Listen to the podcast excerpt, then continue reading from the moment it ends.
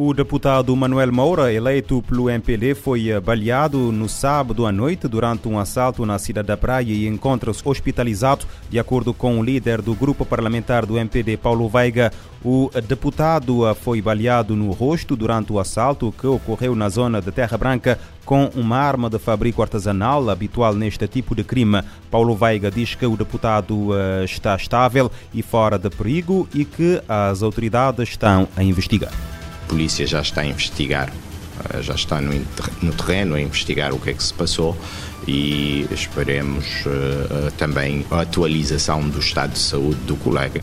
Sobre a criminalidade, Veiga diz tratar-se de uma situação complexa que exige, entre outras medidas, o reforço da cultura de valores e sã convivência na sociedade.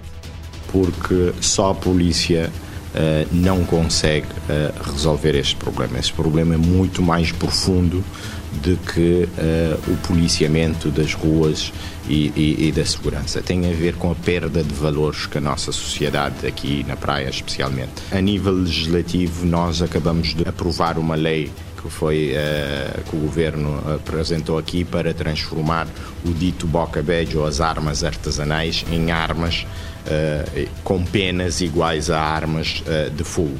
O crime aconteceu na, semana, na mesma noite em que o MPD concluiu na praia o 13º, a 13ª Convenção Nacional, juntando cerca de 300 delegados. Manuel Moura foi eleito deputado na décima legislatura nas listas do MPD pelo Círculo Eleitoral de Santiago Sul e integra a Comissão Especializada de Relações Externas, Cooperação e Comunidades da Assembleia Nacional.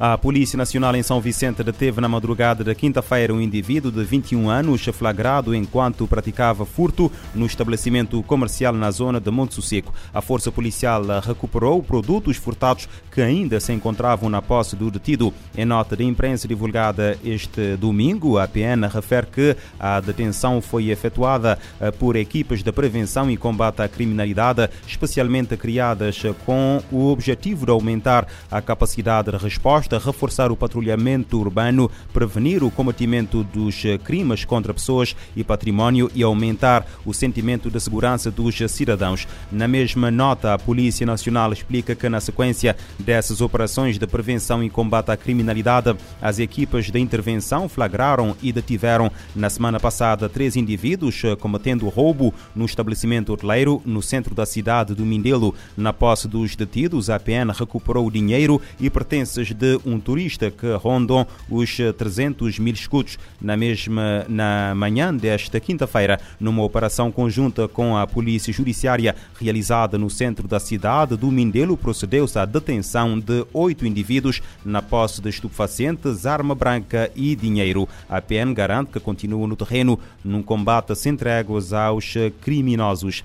Em Porto Novo, Santo Antão, o Tribunal de Comarca decretou prisão preventiva ao indivíduo suspeito de assalto mão armada ao mini-mercado no município. Em nota divulgada este domingo, a PN explica que o suspeito terá entrado no referido estabelecimento comercial devidamente disfarçado, fingindo fazer compras para ato contínuo, anunciar assalto e recolher todo o dinheiro da venda que havia na caixa registradora no valor de 74 eh, contos, mais as mercadorias da suposta compra. O indivíduo está a aguardar o julgamento na cadeia regional da Ponte do Sol. Na Índia, as autoridades anunciam a morte de pelo menos 33 alegados militantes armados em diferentes áreas do estado de Manipur, no nordeste do país, que foi palco eh, no início do mês de confrontos étnicos. O líder do grupo de Manipur, de Manipur eh, disse no domingo que alguns militantes foram detidos.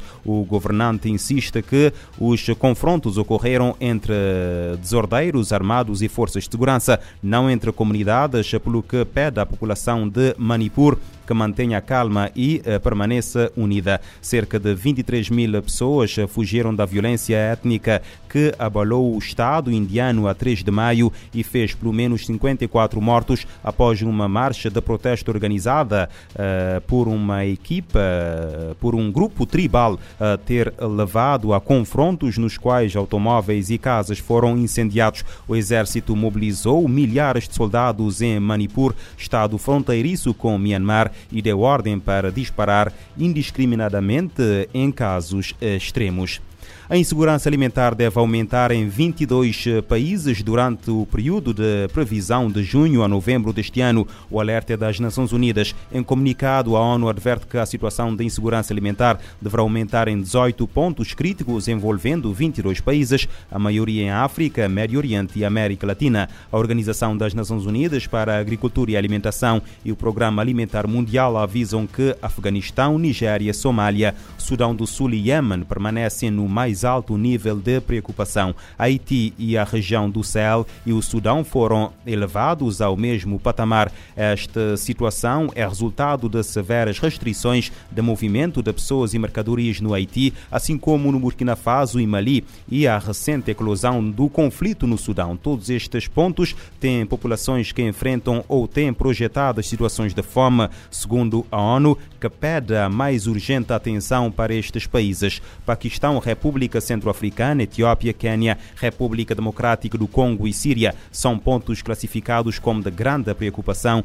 e o aviso também é estendido a Myanmar nesta edição. Todos estes países têm um elevado número de pessoas que enfrentam insegurança alimentar eh, crítica nos próximos meses por outro lado, a ONU espera que a economia global desacelere em 2023, aumentando o custo de crédito, apesar de um ano de redução dos preços internacionais dos alimentos, mas que não se reflete nos preços domésticos devido também a baixas reservas de moeda estrangeira em muitos países e a redução da ajuda de doadores, restringindo as importações. O relatório alerta também para os fenômenos climáticos extremos, como chuvas fortes, tempestades tropicais, ciclones, inundações secas e aumento da instabilidade do clima, com forte influência do El Niño entre maio e julho deste ano.